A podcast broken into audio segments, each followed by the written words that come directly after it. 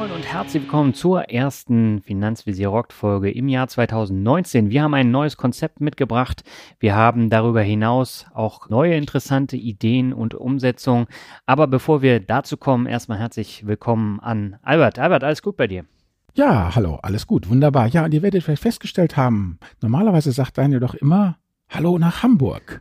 Heute nicht, ist nämlich die nächste Weltpremiere. Wir beide gucken aus demselben Fenster auf das trübe Lübecker Wetter. Genau. Wobei ja. es ist ja keine Premiere. Wir haben ja auf der Invest auch schon mal zusammengesessen, aber da hatten wir kein Fenster. Da hatten wir nur eine Menge Leute, die uns dabei zugehört haben. Ja, genau.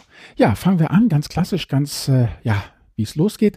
Hier unsere heutige Folge heißt, ja, was würde ich anders machen? Also dieses Thema Zeitreise, wenn der Finanzrocker und der Finanzvisier von heute dann jetzt eben 10, 15 Jahre zurückgehen, was würden sie anders machen? Diese Folge, ich grüße dich, beruht auf einem Vorschlag von Hörer E aus B und äh, ja, zusammengefasst dieses Thema, was würden wir anders machen? Drei Songtexte, I Am What I Am, Gloria Gaynor, I Did It My Way von Frank Sinatra beschreibt das ganz gut und äh, ja, was die Fehler, die wir gemacht haben, angeht, würde ich sagen, da kann man Marianne Rosenberg zitieren. Sie gehören zu mir wie mein Name an der Tür. Alles kein Metal, aber alles doch, wie soll ich sagen, ganz gut, was das äh, hier das Thema ausmacht. Ja, Daniel, du sagtest schon neues Konzept. Dazu noch mal ein paar Takte von dir. Genau, also wir haben ein neues Konzept. Wir sagen da am Ende dieser Folge nochmal was drüber, aber es ändert sich jetzt auch am Anfang jeder Folge etwas, denn wir haben jetzt neuerdings auch Sponsoren und äh, wir haben keine Bewertungen mehr, die wir vorlesen.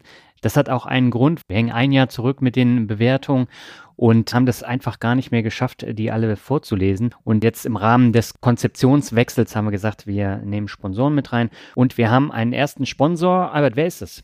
Ja, das Extra-Magazin. Extra-Magazin, ja, das führende Informationsmedium zum Thema ETFs. Also da dreht sich alles um das Thema ETFs. Aktuell in der Ausgabe geht es um Konditionen und Aktionsangebote der Direktbanken für ETF-Sparpläne. Und äh, es gibt dann noch den großen ETF-Sparplantest eben 2019, wo es über die Gebühren geht, um sparplanfähige ETFs und Rabattaktionen. Genau. Und äh, das Extra-Magazin ist jetzt in einem komplett neuen Layout und es gibt deutlich mehr Seiten. Es ist mehr am Leser orientiert und es gibt jetzt neuerdings auch in jeder Ausgabe eine themenbezogene Gratisbeilage. Ja, also, wenn dich das interessiert, wenn du es gerne mal testen möchtest, das Extra-Magazin, dann würde ich sagen, gehst du einfach auf die Seite finanzvisier.com slash Extra-Magazin und da gibt es dann das 12-Monats-Abo der Printausgabe zum halben Preis. Also statt 40 Euro zahlst du jetzt 20 Euro für sechs Ausgaben und dann kommt alles Freihaus zu dir. Also nochmal kurz die URL finanzvisier.com slash extra Magazin und kannst das einfach mal ausprobieren. Ja, das waren die Worte unseres Sponsors.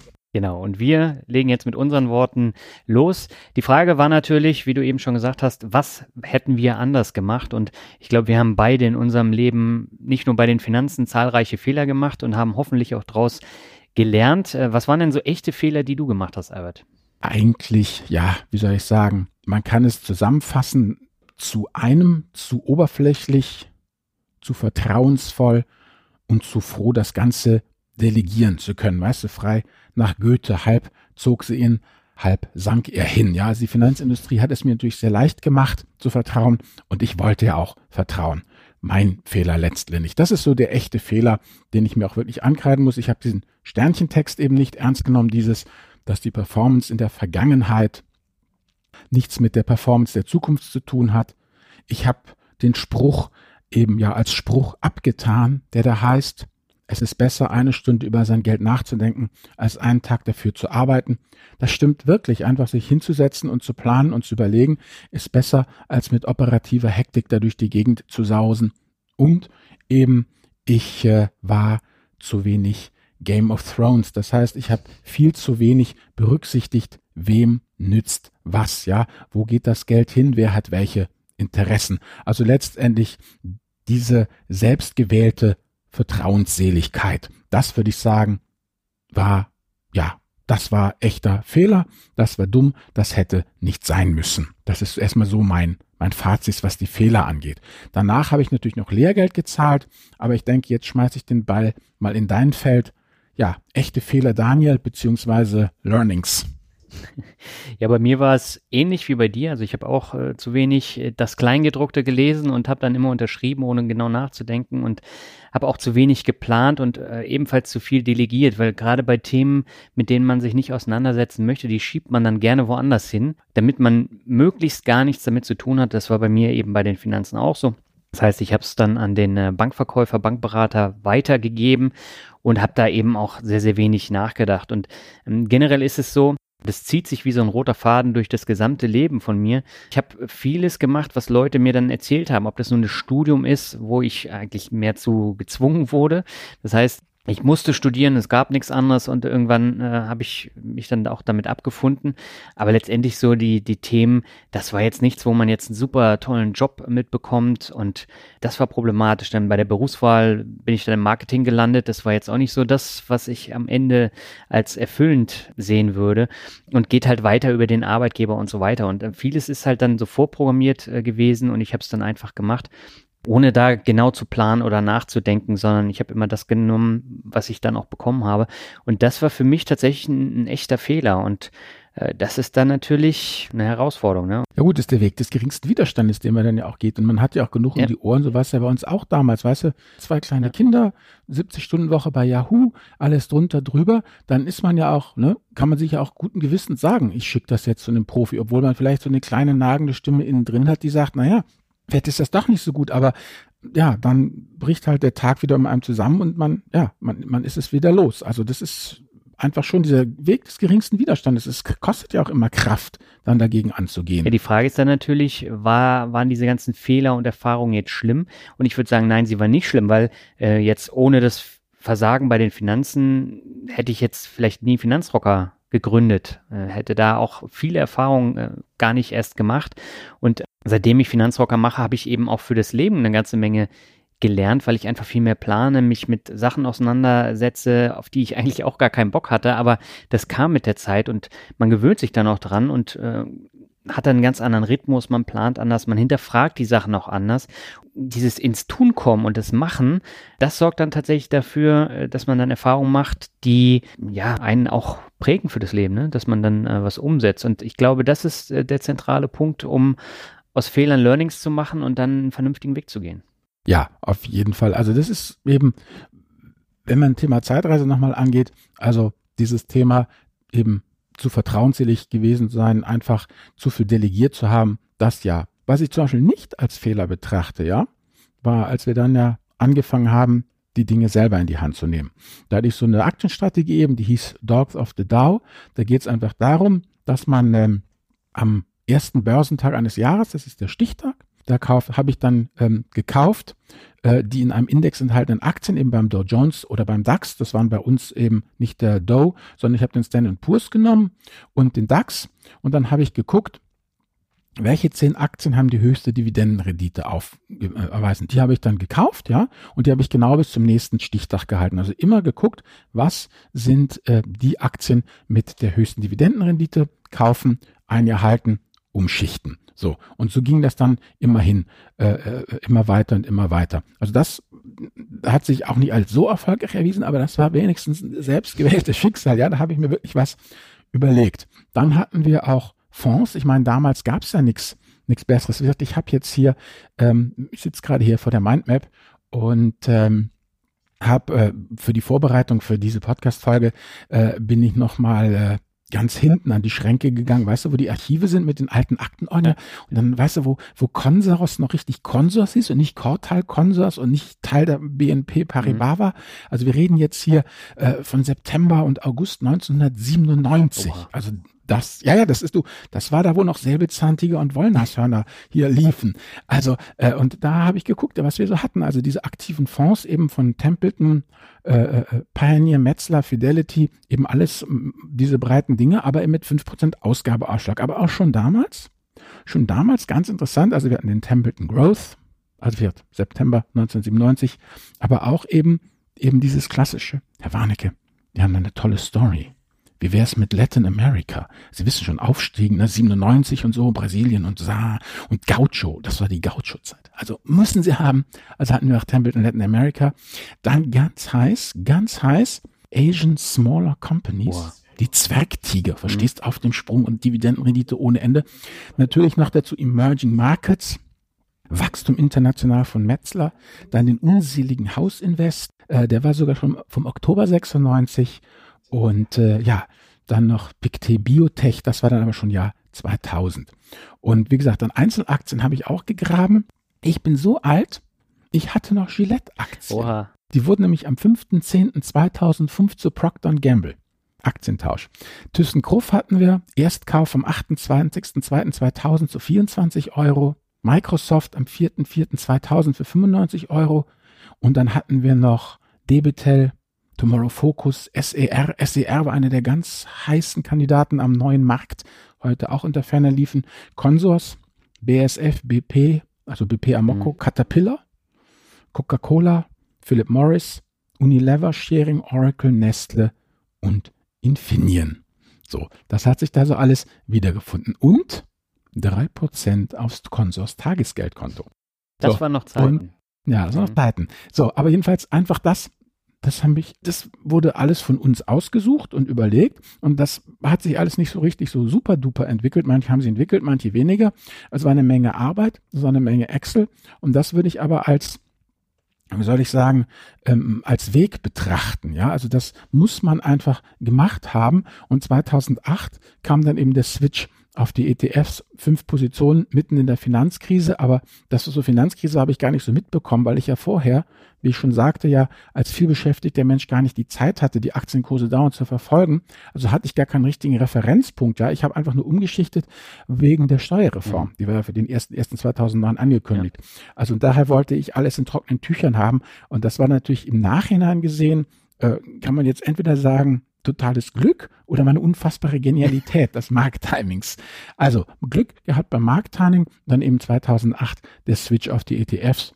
Und das ist eben für mich wirklich so dieser Weg. Man wird nicht einfach zum buddhistisch gelassenen Indexer, sondern man muss erstmal Dogs of the Dow machen, Dividendenstrategie, jene Strategie, diese Strategie und dann eben ausprobieren, wie das läuft, wie aus, aufwendig das ist und ob es einem wirklich gefällt oder nicht. Wenn man das nicht macht, gleich mit Indexing startet, ich weiß nicht, ob man das dann nicht doch irgendwann bereut und sich immer sagt, ich hätte vielleicht doch, ich hätte vielleicht doch.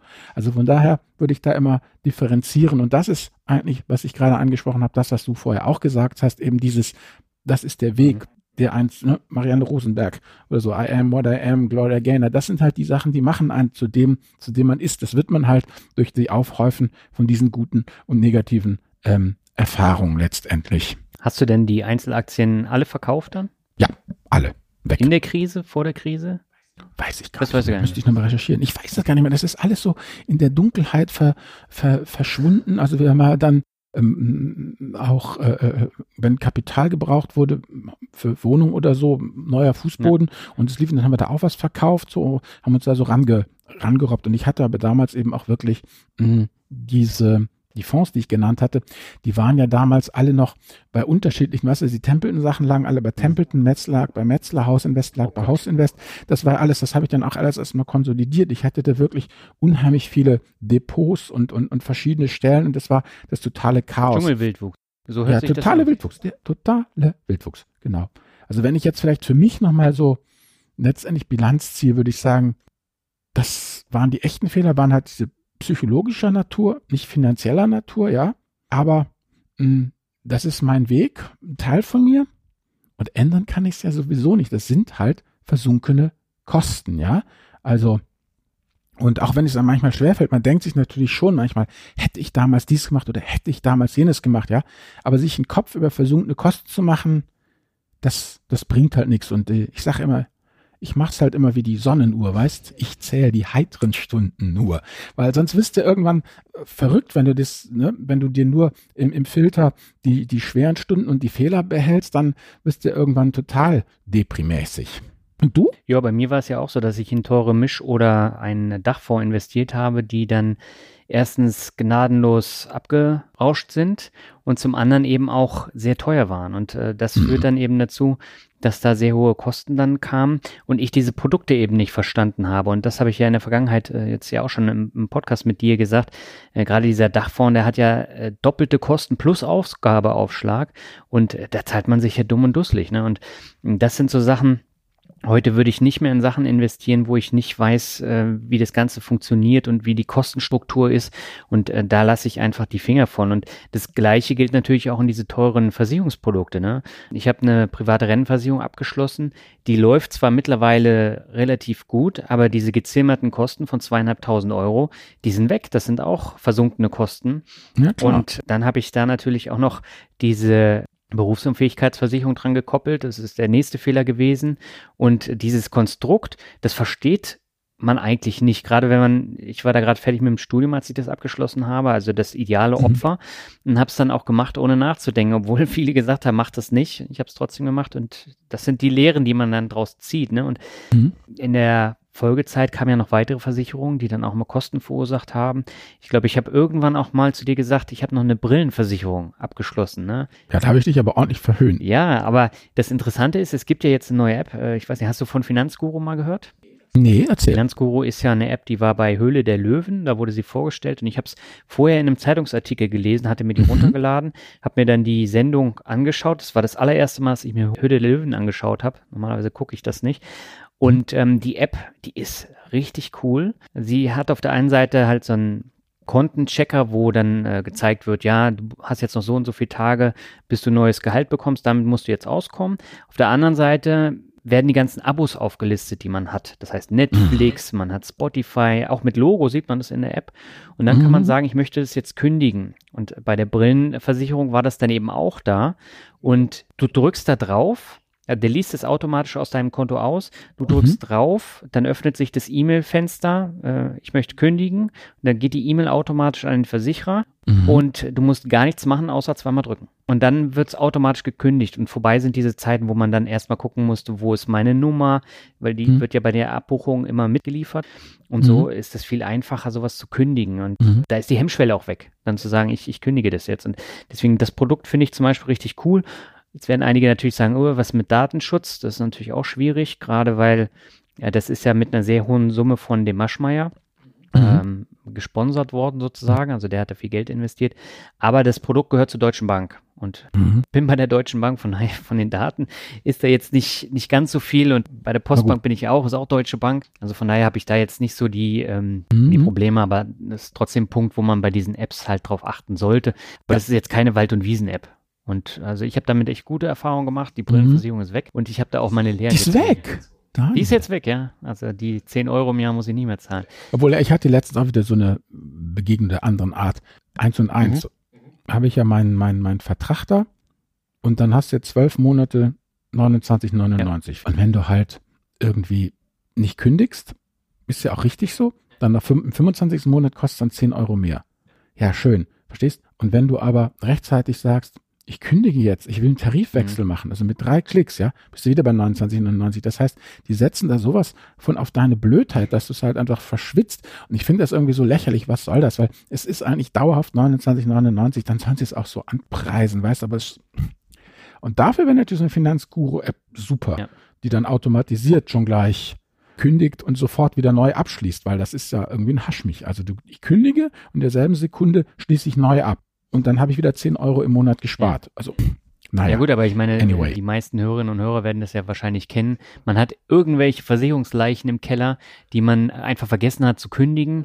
Und ja, ja. mit so einer App kann man das halt super einfach machen, ohne dass man da irgendwas machen muss. Und das finde ich praktisch. Und ein weiterer Fehler von mir war am Anfang, als ich angefangen habe, mich mit äh, Produkten äh, auseinanderzusetzen mhm. und auch mit Aktien, dass ich da nicht auf die Kosten geachtet habe. Also ich habe dann auch äh, fleißig, so wie du, Fonds gekauft am Anfang. Mhm. Die waren dann halt total teuer und da bin ich dann hinten übergefallen, als ich gesehen habe, wie teuer das dann wirklich war.